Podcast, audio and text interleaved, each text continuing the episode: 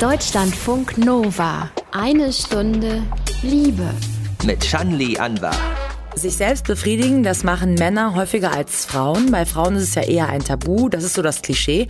Was da dran ist und überhaupt Interessantes zu Frauen und Masturbation, darüber spreche ich mit der Sexualpädagogin Gianna Baccio. Gianna, du hast ja ein Buch geschrieben, ein Plädoyer für die weibliche Masturbation. Warum eigentlich? Ähm, ja, ich habe auf jeden Fall gemerkt, dass es ein Tabuthema ist für uns Frauen. Und ich habe gedacht, ich muss damit aufklären. Wir müssen unbedingt damit aufhören, nicht mehr darüber zu sprechen. Wir sollten anfangen, darüber zu sprechen, uns auszutauschen, um es einfach als etwas ganz Normales anzusehen. Und deswegen habe ich dieses Buch geschrieben. Mehr dazu Frauen und Selbstbefriedigung jetzt in eine Stunde Liebe. Deutschlandfunk Nova. Eine Stunde Liebe. Eine Stunde Liebe hier und wir fokussieren uns heute auf Frauen und wie es ist, wenn sie sich selbst befriedigen. Sexualpädagogin Gianna Baccio hat ein Buch dazu geschrieben, eine Aufforderung. Hand drauf, Ausrufezeichen. Gianna, warum äh, sollten wir Frauen es, also Selbstbefriedigung, unbedingt tun? Wir sollten uns unbedingt selbst befriedigen, weil es einfach so viele Vorteile für uns hat. Wir fühlen uns dadurch wohl im eigenen Körper. Wir kriegen einen viel besseren Körperbezug. Ähm, Selbstliebe ist hier auch das Stichwort. Ja, wir können damit dafür sorgen, dass unsere Gesundheit positiv beeinflusst wird und Tatsache, wir können sozusagen auch schlauer werden, weil Nervenbahnen im Gehirn hergestellt werden durch das Masturbieren. Und all das spricht ja nur dafür, dass wir masturbieren sollten können wir dadurch auch besseren Sex quasi haben, wenn wir mit einem Partner oder einer Partnerin zusammen sind, also bessere Orgasmen? Definitiv. Also hier greift auf jeden Fall dieses Sprichwort Übung macht den Meister. Und je mehr ich trainiere, desto besser werde ich auch da drin. Macht ja auch eigentlich Sinn. Je mehr ich trainiere, desto besser weiß ich, wie ich ticke, wo ich mich selbst anfassen kann, wo es mir gefällt. Das kann ich dann auch besser meinem Partner mitteilen, meiner Partnerin. Und dadurch wird auch der Sex definitiv besser. Und ich kann auch bessere bzw. intensivere Orgasmen Orgasmen erleben. Jetzt klingt das erstmal alles äh, sehr gut und dann fragt man sich, wie kommt es eigentlich? Du schreibst, dass viele Frauen vielleicht einmal im Monat oder seltener sich selbst befriedigen, wenn man denn den Statistiken so trauen darf. Also deutlich weniger als Männer. Ja, definitiv. Also es ist immer noch in vielen Köpfen so verankert, dass es etwas ist, was sich nicht gehört, dass es Pfui ist, wir sollen uns da unten nicht anfassen. Das ist leider noch so ein Erbe unserer Zeit. Also Religion und Kirche hat schon mit dazu beigetragen, dass wir uns nicht anfassen möchten. Ähm, das ist auf jeden Fall jetzt nicht über den Kamm zu sprechen. Also es gibt sicherlich auch Ausnahmen, aber ich erinnere mich noch an meine eigene Schulzeit, ähm, wo wir auch als Mädchen kaum zugegeben haben, uns selbst zu befriedigen. Bei den Jungs war es irgendwie selbstverständlicher. Und ich muss auch sagen, in meiner Schulzeit war es zumindest so, dass das Thema Lust und Erregung gar keinen Platz gefunden hat im Sexualkundeunterricht, sondern dass wir da eher über solche Themen gesprochen haben wie Menstruation, Schwangerschaft und Schwangerschaftsverhütung. Und deswegen. Ja, jetzt erzählst du aus deiner äh, Perspektive in der Schulzeit. Ähm, vielleicht ist es ja bei jungen Frauen schon ein bisschen anders. Es gibt eine kleine Online-Studie der Universität Köln von Anfang April unter 140 ähm, Leuten, darunter 100 Frauen. Und die zeigt, bei Frauen ist Masturbation auch positiv besetzt. Die meisten befragten Studentinnen, so zwischen 18 und 26 Jahren, die befriedigen sich regelmäßig selbst und die kennen ihren Körper sehr gut, sagen sie in dieser Studie. Tut sich da vielleicht was? Ich denke schon, dass sich da was tut. Also ich nehme auch wahr, dass die jungen Frauen heutzutage besser aufgeklärt sind als, ähm, ich zähle mich irgendwie noch mit dazu zu den jungen Frauen, aber genau, als äh, Frauen, sage ich jetzt mal, mittleren oder höheren Alters. Und ähm, das, du bist das Anfang erkenne ich 30, schon auf jeden ne? Fall. um nur mal so eine Marke Genau, ich bin. Anfang. Ja, genau. Und ja, also es gibt ja mittlerweile auch viele Plattformen oder Initiativen, die sich dafür einsetzen, dass das Ganze enttabuisiert wird. Das auf jeden Fall.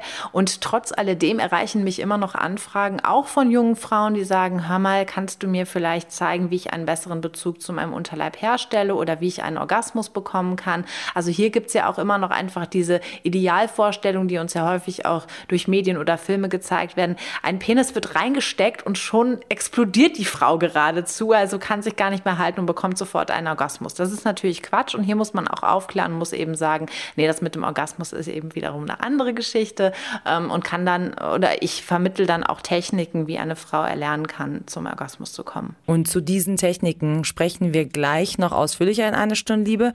Aber erstmal widmen wir uns nochmal ganz speziell der Klitoris, die ja auch eine große Rolle spielt. Sie ist 10 Zentimeter groß und das wissen die wenigsten, die Klitoris. Das, was die meisten als Klitoris bezeichnen, ist nur die Klitoris-Eichel. Verborgen unter der Haut liegen zwei Klitoris-Schenkel, dazu zwei Schwellkörper und es sieht ein bisschen aus wie eine schöne exotische Blüte.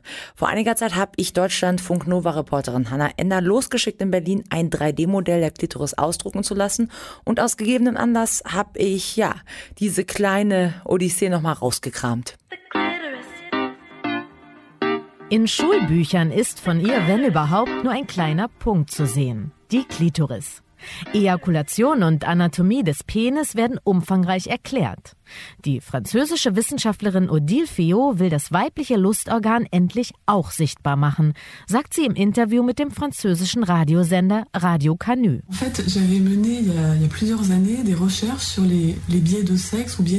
Vor einigen Jahren habe ich über verzerrte sexistische Darstellungen in französischen Schulbüchern recherchiert und herausgefunden, dass die Klitoris auf den Bildern von Biologiebüchern entweder gar nicht oder anatomisch falsch dargestellt wurde. Und deswegen habe ich mir gedacht, es wäre gut zu zeigen, wie die Klitoris wirklich aussieht, dreidimensional und in ihrer wirklichen Größe, die etwa 10 cm entspricht. En trois dimensions et à sa taille réelle, c'est-à-dire euh, environ 10 cm en moyenne. Um der Welt endlich mal vor Augen zu halten, welche Form das weibliche Lustorgan wirklich hat, hat Odile Fillot mit Hilfe von wissenschaftlichen Studien ein 3D-Modell der Klitoris entworfen. In 3D, the clip was mapped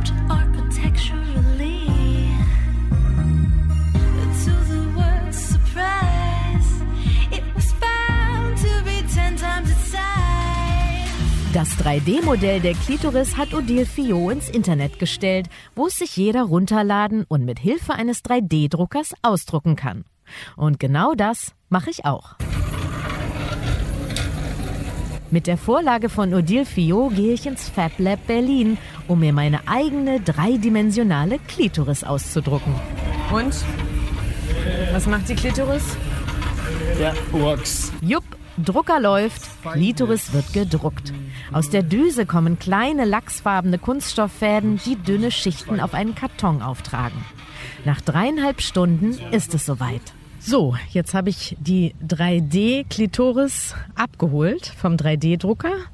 Ja, ist ganz hübsch geworden, schön Lachsfarben. Und ja, jetzt will ich natürlich wissen von den Leuten, ob sie erkennen, was das ist. Das könnte eine Nachbildung einer Koralle sein oder so ähnlich.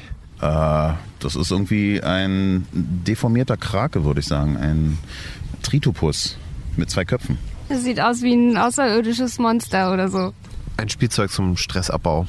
Könnte man so sagen, ist gar nicht so falsch. Es könnte auch eine neue Art von Sexspielzeug sein.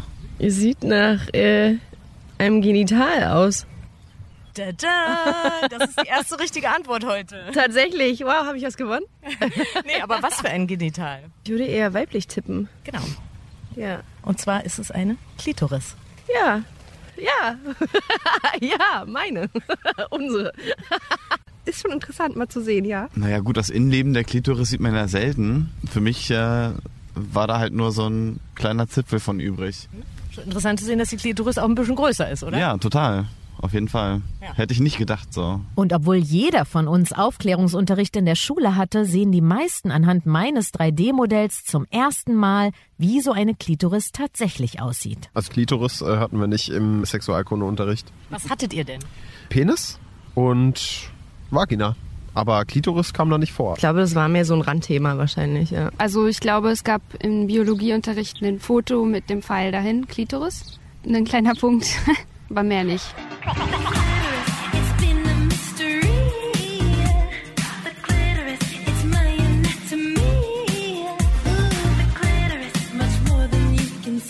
Mit ihrem 3D-Modell will Odile Fillot endlich mit dem Irrtum aufräumen. Wenn es nach der französischen Wissenschaftlerin geht, dann soll die 3D-Klitoris im Sexualkundeunterricht an Schulen eingesetzt werden. Wäre das was, wo du dir vorstellen könntest, ja, für einen Schulunterricht fände ich gut? Ja, ich finde, jeder sollte schon seinen Körper kennen. Also ich studiere Bio auf Lehramt, von daher ist das mein Thema. Aber ähm, nö, finde ich gut. Könntest du dir vorstellen, das in deinem Unterricht zu verwenden? Ja, wieso nicht? Also es gibt ja auch genug Penismodelle, die man zeigt. Von daher kann man das auch einfach mal zeigen. Aber Im Prinzip ja klar, macht Sinn. Gehört zur Biologie. Für Odile Fillot ist das Wissen um die Funktion der Klitoris der Schlüssel zur sexuellen Selbstbestimmung. Jahrhundertelang wurde uns Frauen erzählt, uns würde da unten was fehlen. Dabei ist die Klitoris das weibliche Pendant zum Penis und genauso sollten wir sie beim Sex auch einsetzen, sagt Odile Fillot. Das Organ, das Frauen sexuell erregt, ist eben nicht die Vagina. Frauen können nur schwer einen Orgasmus bekommen, ohne dass ihre Klitoris stimuliert wird. Genauso wie es für einen Mann schwierig ist, einen Orgasmus zu bekommen, ohne dass der Penis stimuliert wird. Die Klitoris und der Penis sind gleichbedeutende Organe und haben dieselbe Funktion.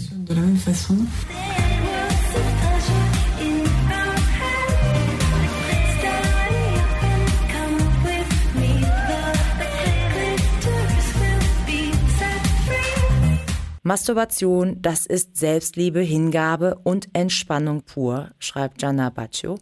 Die Sexualpädagogin ist zu Gast in eine Stunde Liebe. Anatomisch sind wir Menschen ja alle sehr, sehr unterschiedlich gebaut. Jede Frau hat eine unterschiedliche Vulva. Also so allgemeine Tipps für Stimulation zu geben, ist das so leicht?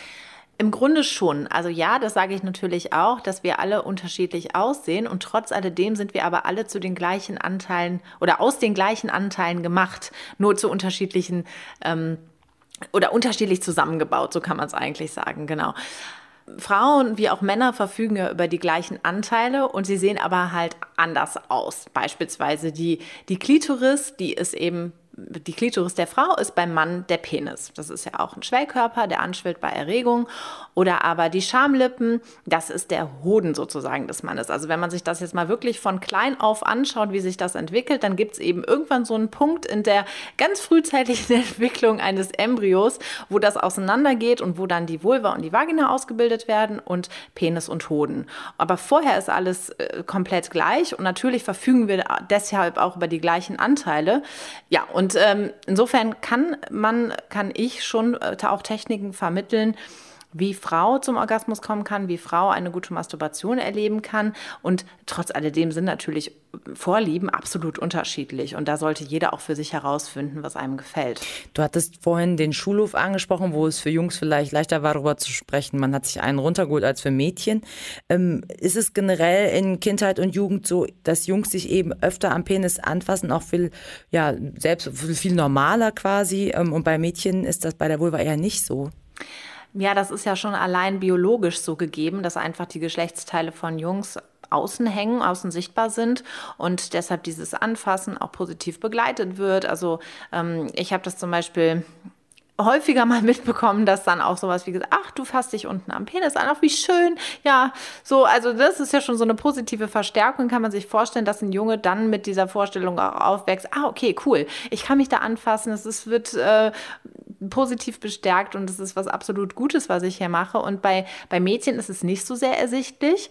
Ähm, und es ist manchmal so schambehaftet, wenn sie sich selber ja, anfassen. Ja, genau, also es ist halt eben versteckt und Leider gibt es ja auch im Deutschen keine schönen Begrifflichkeiten dafür. Es heißt leider die Schamlippen. Ja, wofür soll man sich denn bitte da schämen? Ich verstehe es nicht. Ähm, und da, da muss definitiv noch was passieren, dass wir da offener werden und vielleicht auch neue Begriffe finden. Da gibt es ja eben ganz klar Initiativen, die sagen, lasst uns von Vulva-Lippen sprechen. Oder auch du zählst lauter andere Möglichkeiten auf, wie man sich benennen kann. Jetzt wäre der erste Schritt ähm, hin zum, wie kann ich am besten masturbieren als Frau, also vielleicht die eigene Vulva mit einem Spiegel zu erkunden. Genau, das wäre so der erste Schritt, die eigene Vulva mit dem Spiegel erkunden, äh, wirklich auf Erkundungstour zu gehen, sich dafür Zeit zu nehmen, sich auch eine Atmosphäre zu schaffen, die dazu einlädt, also am besten Ruhe oder zumindest eine Atmosphäre, in der ich mich wohlfühle, vielleicht eine passende Musik auflegen und dann auch, ja, vielleicht solches Licht einschalten, wo ich mich selber auch schön finde. Ähm, genau, den Spiegel dann anfassen, vielleicht ein Öl mit dazu zu nehmen, den ganzen Körper anzufassen, zu streicheln und dann wirklich mal zu gucken, was, wie sehe ich eigentlich untenrum aus, was habe ich da eigentlich, über welches Geschenk verfüge ich da eigentlich und was kann ich damit anstellen. Und ich kann mir gut vorstellen, dass ähm, Frauen da wirklich zu Ergebnissen kommen, die sich vorher hätten nicht vorstellen können. Vielleicht auch hier oder da denken, oh, was ist das denn? Ähm, das sieht ja merkwürdig aus. Und da geht es aber ja darum, sich damit anzufreunden und sich lieben zu lernen. Ich habe jetzt dazu keine Umfragen gefunden. Es ist nur so eine gefühlte Umfrage, sag ich mal. Die meisten Frauen stimulieren eher die Klitoris, ähm, den vaginalen Orgasmus. Ja gut, klar, wenn man mit Dildos und so weiter, Sextoys arbeitet, vielleicht schon. Aber ähm, vor allem in der Kindheit, wenn vielleicht das erste Mal ähm, eine Frau sich selbst berührt, sich selbst befriedigt, dann beginnt es mit der Klitoris. Und manchmal ist es auch so, dass die Neugier, da irgendwie eine neue Form, eine neue Technik zu finden, nachlässt, wenn man einmal eine gute Position gefunden hat. Das wiederholt man dann immer wieder. Ist das falsch? Also falsch ist es definitiv nicht. Es ist nur so, dass wir uns dadurch halt anerziehen, auf eine Art ähm, Erregung zu erfahren oder auf eine Art zu kommen. Und wir sind aber ja ganz, ganz facettenreich und es gibt sicherlich auch noch andere Wege zum Ziel, in Anführungsstrichen. Also der Weg ist ja auch das Ziel. Genau, und da geht es dann eher darum, sich andere Techniken auch beizubringen, sich dann beispielsweise auch mal in der Vagina zu stimulieren, ähm, hier vielleicht auch zu, zu erlernen, eine andere Art von Orgasmus zu erleben. Und es ist eigentlich so ähnlich wie mit, oder ich vergleiche es immer ganz gerne mit der Stadt Paris, die früher ja über ganz viele kleine Gässchen verfügt hat. Und mit der Zeit wurden diese Gässchen immer ausgetrampelter und es haben sich einfach große Straßen herausgebildet. Und dieses alte Bild von Paris finde ich aber so schön, dass wir es vielleicht wieder erlernen können, auch so diese alten Gässchen zu beschreiten und, und ja, einfach mehrere Möglichkeiten finden, die uns Spaß bringen. Ähm, häufig tendieren wir aber natürlich dazu, so wenn ein Weg funktioniert, dann beschreite ich den auch immer wieder. Es ist vielleicht etwas eindimensional. Und da geht es natürlich auch ganz klar um Nervenbahnen, weil wenn man die nicht stimuliert an anderen Stellen, dann ist es halt wirklich auch so, dass man die nicht so intensiv spürt wie eine andere Stelle. Absolut, genau. Das wäre jetzt sozusagen so diese äh, biologische Erklärung dafür, was dann eigentlich so vonstatten geht. Und genau darum geht es, mehrere Möglichkeiten zu finden, Spaß zu erleben. Weil viele Frauen haben eben eher ja, ähm, Schwierigkeiten, den vaginalen Orgasmus schneller so zu empfinden. Würdest du sagen, das ist auch Übungssache, den G-Punkt finden? Mm, ja, also der G-Punkt ist ja sowieso irgendwie so ein, ein, ein Mythos. Ein Punkt in dem Sinne ist es ja nicht. Es ist eine Zone ähm, in der Vagina und die kann auf äh, Stimulation erregt werden oder stimuliert werden. Es gibt aber auch noch andere Punkte, andere Zonen innerhalb der Vagina und ja, da scheiden sich ja dann so ein bisschen die Geister. Was ist denn das jetzt eigentlich genau? Ist das jetzt ähm, nicht im Grunde die Klitoris, die ja in Wirklichkeit viel größer ist als nur dieser kleine Knubbel, die eben auch unter den Schamlippen sitzt und die auch sozusagen um die Vagina herumgeht, um diesen Schlauch? Also ist das jetzt vielleicht nachher Klitorisgewebe, wie auch immer, aber ähm, es gibt definitiv Möglichkeiten, das auch zu erlernen. Sagt Sexualpädagogin Gianna Baccio, hat einen Ratgeber für Frauen geschrieben und wie die Frauen sich am besten selbst befriedigen können. Deutschlandfunk Nova. Eine Stunde Liebe. Meine Vision ist es, Frauen in ihrer Kraft zu sehen, leidenschaftlich und voller Lebensenergie, nur so sprühend, schreibt Gianna Baccio in ihrer Masturbationsanleitung, wenn man so will, zu ihrer Motivation für dieses Buch. Gianna, was hat dich denn ja als Sexualpädagogin überhaupt dazu gebracht, dieses Buch zu schreiben? Ich muss ganz ehrlich sagen, in erster Linie meine eigene Erfahrung. Ähm, meine eigene Erfahrung hat mir eben gezeigt, dass so viel mehr noch möglich ist. Oder ich beschreibe es auch in meinem Buch, als das Ende der Fahnenstange ist noch lange nicht erreicht und es gibt einfach so viel mehr was man noch über sich selbst herausfinden kann. Und ja auch über die ähm, eigenen Genitalien, über die eigene Lust herausfinden kann.